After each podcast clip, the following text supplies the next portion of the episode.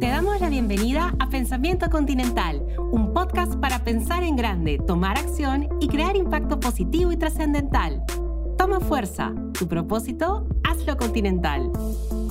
En cada episodio de Pensamiento Continental nos acompañarán peruanos y peruanas que dejaron atrás los límites y crearon su propia realidad. Hoy tendremos como invitada a Sofía Carrillo, periodista y activista afroperuana, especialista en derechos sexuales y reproductivos, género y antirracismo. Bienvenidos a todos y todas. Hoy estrenamos un episodio más del podcast Pensamiento Continental. Yo soy Anela Navarro y estoy muy feliz de estar nuevamente con ustedes. Hoy vamos a hablar con una persona, una persona que ha buscado siempre salir del molde y levantar las banderas del afrofeminismo, el antirracismo y la defensa de los derechos humanos. Ella es Sofía Carrillo, periodista, host de TV, activista y especialista en diversos temas. Sin nada más que decir, bienvenida Sofía. Muchas gracias por estar con nosotros. Muchas gracias a ti, a todo el equipo por la invitación, la consideración y con gusto para conversar sobre lo que ustedes requieran. Genial. Bueno, Sofía, nos gustaría conocer más de tu historia y saber cómo empieza tu camino como activista afroperuana. Te lo preguntaba porque a veces las personas en sí creen en algo, pero tienen ese miedo o sienten vergüenza de alzar la voz.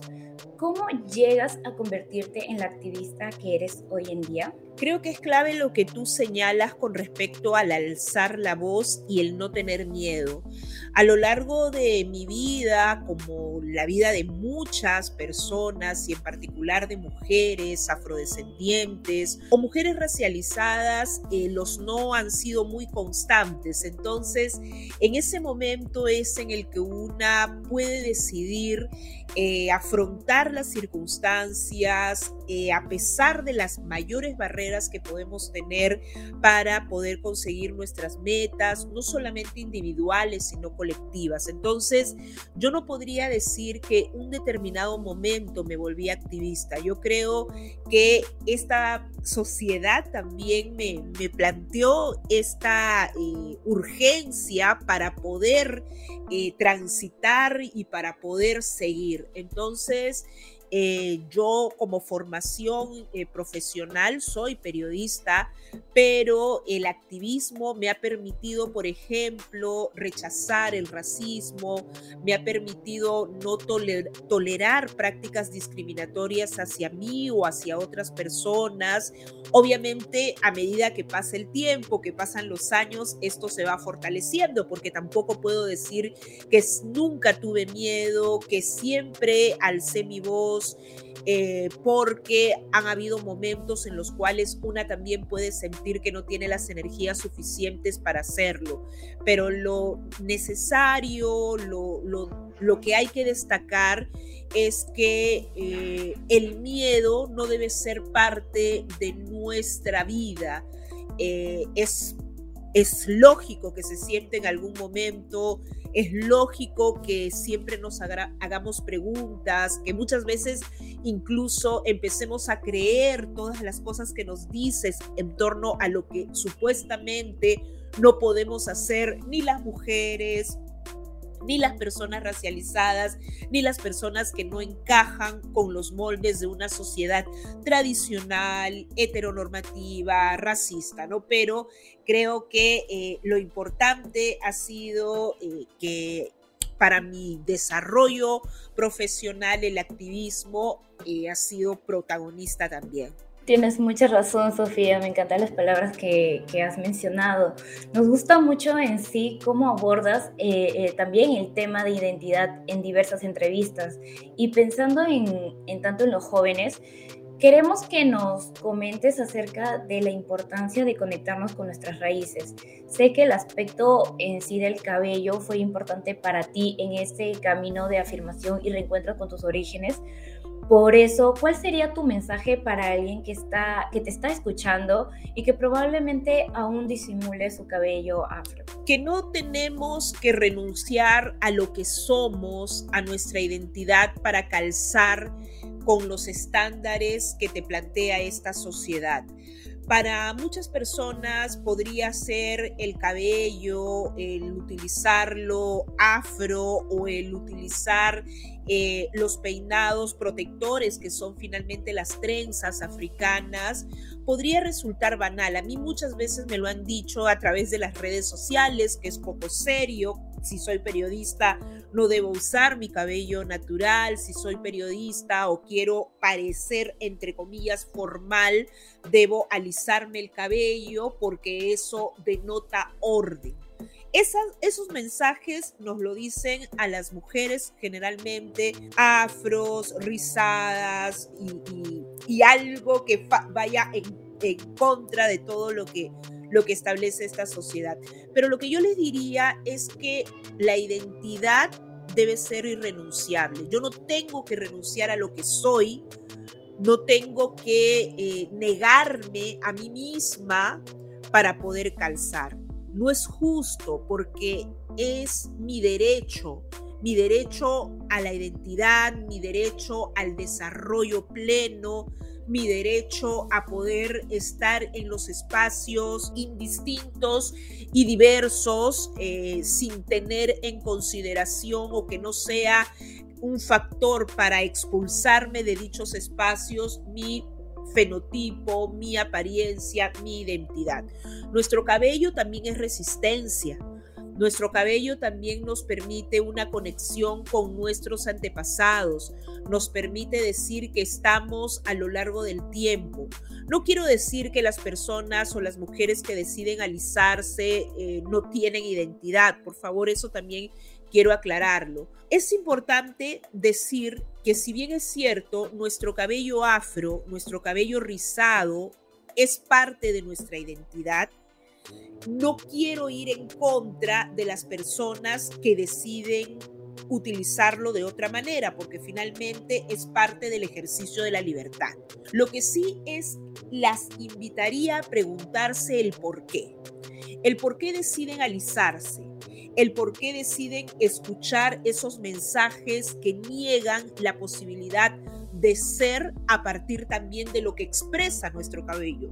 A mí me gusta mi cabello porque expresa identidad, porque expresa resistencia, porque me crece hacia arriba y es como tiene que crecer y como lo dejo crecer, a diferencia de un cabello alisado. Las diferencias no tienen por qué ser motivo de discriminación, de exclusión, de desigualdad.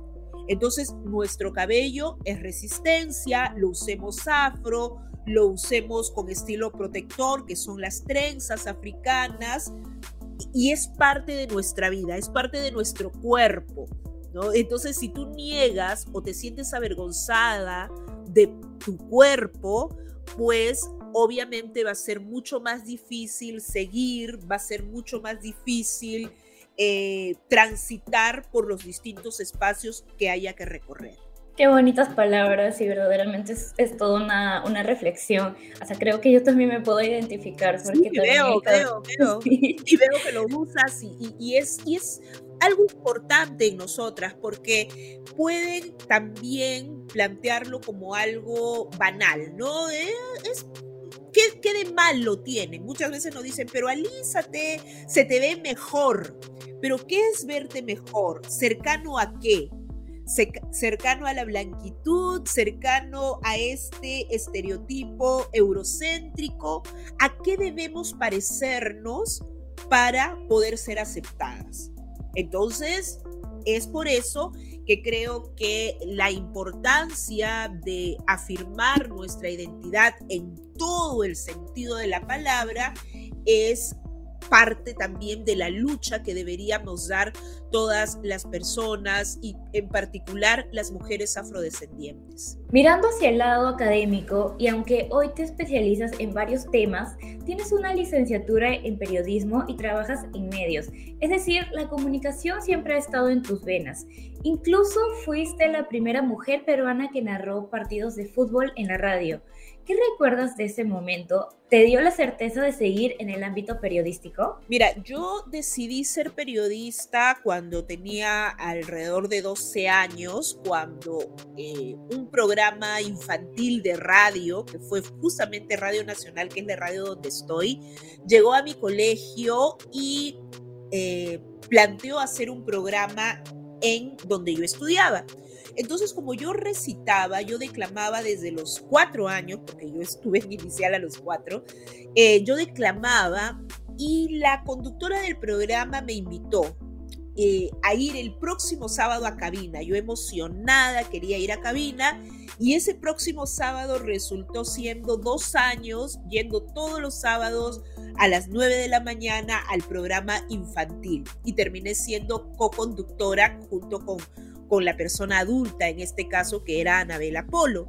Entonces, la necesidad de comunicar lo que siento, lo que pienso, era algo que yo tenía que seguir a lo largo de mi vida profesional. Y ante la ausencia de referentes, porque yo crecí sin ver periodistas afrodescendientes, ni hombres ni mujeres, crecí viendo la afrodescendencia en las pantallas de televisión siendo ridiculizada, siendo ofendida, animalizada.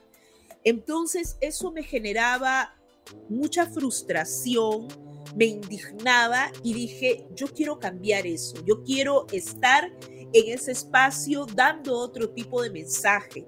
Entonces es en ese contexto que yo decidí estudiar periodismo y si bien es cierto, inicié en el periodismo deportivo, mi idea era estar en otros ámbitos, pero también a partir del racismo, del prejuicio, no se concebía, te estoy hablando de hace 20 años, que necesariamente una persona afrodescendiente pudiera hablar de política, de economía, de cualquier otro tema. Entonces, el ámbito deportivo es el que se me abrió. Ahora, el ser la primera mujer narrando partidos de fútbol fue todo un reto, porque no había obviamente un espacio tan masculino como el ámbito deportivo y más en el tema fútbol, que es el que yo me desempeñé, pues eh, fue complicado, ¿no? Fue complicado, pero me siento muy orgullosa de eso y también muy agradecida porque finalmente me dieron la oportunidad y me dieron la oportunidad colegas hombres, me la dio Pepe Carrión en ese momento, Miki Rospigliosi y ambos ya dejaron de, existir, pero siempre los recuerdo como las personas que me abrieron el espacio. Entonces, imagínate, narrar un partido de fútbol con todos los ojos en ti, con todas las críticas posibles que se iban a dar porque era mujer, porque hablaba de fútbol, porque me atrevía a narrar, eh, yo lo asumí como reto. Yo lo asumí como reto y me siento sumamente orgullosa y sobre todo me siento muy complacida de que no haya terminado conmigo esto. He visto que hace algunos pocos poco tiempo, dos años, se animaron nuevamente a narrar fútbol. Es decir, han tenido que transcurrir casi 20 años para que más mujeres se animen a narrar fútbol y eso es necesario decirlo, es importante. Lo más, lo más importante no es ser la primera necesariamente. Lo importante es no ser la última y que tú puedas abrir paso para que otras personas, y en este caso otras mujeres, también se atrevan. Como comunicadora y activista en un entorno de medios digitales y redes sociales, ¿Crees que han ayudado en el ámbito de la defensa de los derechos de la comunidad afroperuana? ¿Cuál es tu experiencia en el ecosistema digital y cómo lidias con ello? Bueno, es bien dura la experiencia que yo tengo en el espacio digital. Seguramente pueden conocer, han visto la manera como eh, me atacan de manera reiterada también, eh, con comentarios racistas, sexistas, machistas. Entonces sí ha sido duro, es duro todavía, eh, pero también creo que es importante reconocer que los espacios digitales democratizan la información y dan mayores posibilidades a quienes tradicionalmente no hemos tenido voz. Los medios tradicionales no necesariamente han dado cobijo o han atendido las voces diversas ni de mujeres, ni de diversidades sexuales, ni de, ni de diversidades étnico-raciales. Entonces el espacio digital se torna interesante, se torna una oportunidad, pero también es una oportunidad para que el machismo, la misoginia, el racismo se manifiesten y más aún en el anonimato. Quizá en mi caso particular lo que me hace manejarlo, resistir, eh, a veces ignorar, a veces responder, es el hecho de que la mayoría de agresiones racistas, sexistas y machistas que he recibido en las plataformas digitales, las he recibido de manera presencial. Suena duro porque nadie debería estar, entre comillas, curtido para poder afrontar situaciones tan violentas, pero la realidad es esa. Es decir, a mí me han insultado de manera presencial, sin ningún reparo ni problema, sobre todo en mi etapa de niñez, adolescencia, juventud. Yo creo que han, habido algunos cambios en los últimos años, en los últimos cuatro años. Sin embargo, esto no quiere decir que hayan desaparecido. Ya vimos eh, lo que ocurrió en el bus del metropolitano, que seguramente ustedes han podido detallar a partir de los insultos racistas eh, hacia una familia afroperuana, vieron las pintas en Barranco diciendo no negros en Barranco, entonces eso es algo que se da todavía. Pero en las plataformas digitales eh, la situación se hace quizá más evidente. Yo lo entiendo también como una posibilidad de denuncia. Es decir, creo que es importante que hayan estos espacios públicos para denunciar sin, sin renunciar a los canales formales, ¿no? Eh, ¿Qué es lo que tendríamos que mejorar? Porque lamentablemente en nuestro país, si bien es cierto, la discriminación es delito, es muy poco probable que una demanda de este tipo prospere y que incluso haya una sanción hacia el agresor. Eso es algo que tenemos que cambiar. En esta lucha contra las desigualdades, me preguntaba qué podemos hacer todos desde cualquier espacio en, en, el que nos encontremos para avanzar hacia una mejor sociedad.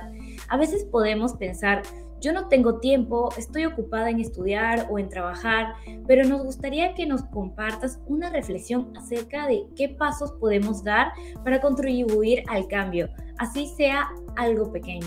Bueno, es importante reconocer que nuestro aporte siempre será necesario. Por ejemplo, es oportuno no renunciar a la discusión. A veces en nuestros entornos amicales o familiares decidimos no hablar ni de racismo, ni de machismo, ni de discriminación, porque decimos vamos a generar confrontación, pero esa es una decisión inadecuada porque hay que colocar en el centro de la discusión estos temas para promover los cambios, para decir el por qué, por ejemplo, no es justo que una persona sea rechazada a partir de su color de piel, de su fenotipo por qué debemos eh, luchar y por qué debemos eliminar y cuestionar cualquier tipo de práctica violenta, de relación violenta, que lamentablemente es una constante en nuestra sociedad y donde las principales eh, personas que ven impactada su vida a partir de la violencia o las violencias son las mujeres, son las adolescentes y son los jóvenes y los hombres también trabajar en esta construcción de las nuevas masculinidades.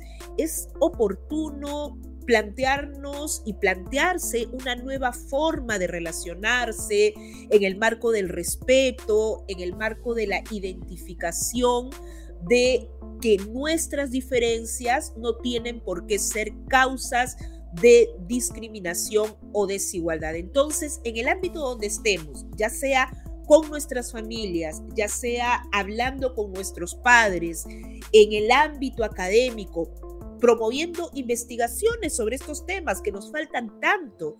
No hay muchas investigaciones vinculadas al racismo, a cómo se vive desde sus protagonistas y también desde quienes realizan y tienen las prácticas violentas. Entonces, me parece que la academia también debería democratizarse y a partir de eso plantear una nueva ruta que nos permita ser una mejor sociedad. Entonces, cada quien desde donde esté tiene una gran posibilidad a contribuir al cambio. Bueno, Sofía, llegamos a esta parte del cierre. Muchas gracias por estar con nosotros.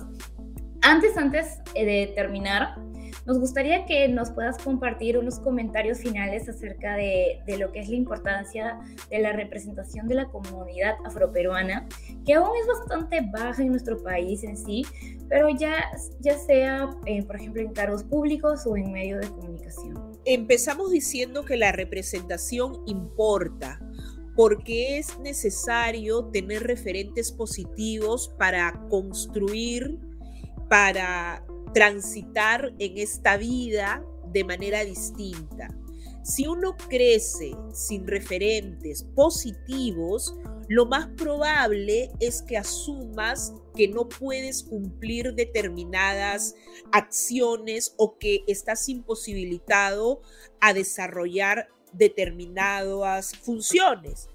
Si no hay periodistas, comunicadoras, eh, actrices afrodescendientes, por ejemplo, vas a pensar que ese no es un espacio para ti.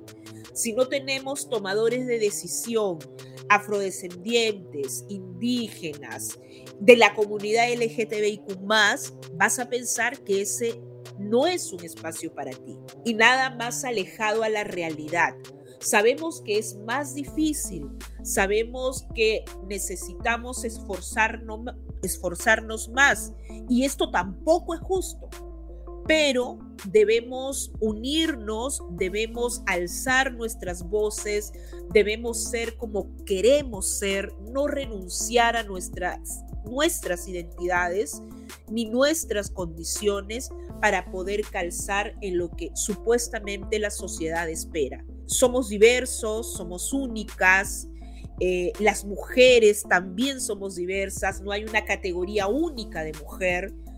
Y esto es algo que también se debe entender en la lucha feminista. Si nosotros hablamos de paridad, por ejemplo, hablemos de paridad con la participación de todas las mujeres, todas, afros, indígenas, lesbianas, trans, si nosotras hablamos de representación, hablemos también de esta representación diversa que debemos tener en los medios de comunicación y en los distintos espacios, incluyendo los espacios de toma de decisión que hay en nuestro país. Entonces, no renunciemos a lo que somos, eh, luchemos, exijamos, alcemos nuestra voz y no tengamos miedo de hacerlo y muchas gracias por la invitación.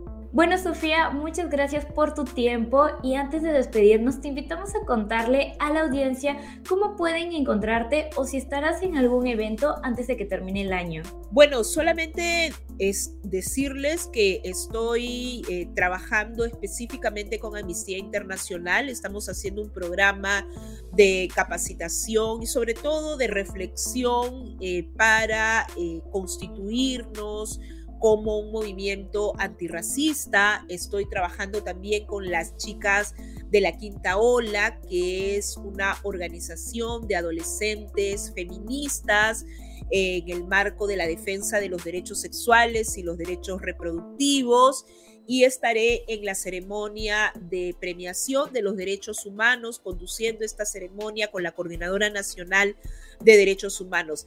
Cualquier información adicional pueden ustedes eh, ingresar a mis redes sociales, al Instagram Sofía Carrillo Segarra o al Facebook Sofía Carrillo Segarra Periodista.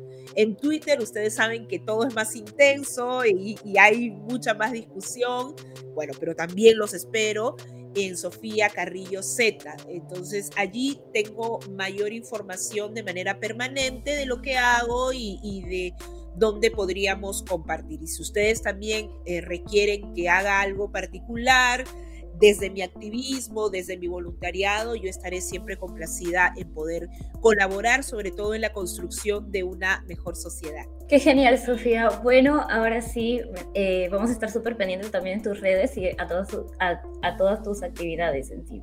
Bueno, chicos y chicas, llegamos a esta parte final, esta parte del cierre de, em, del podcast.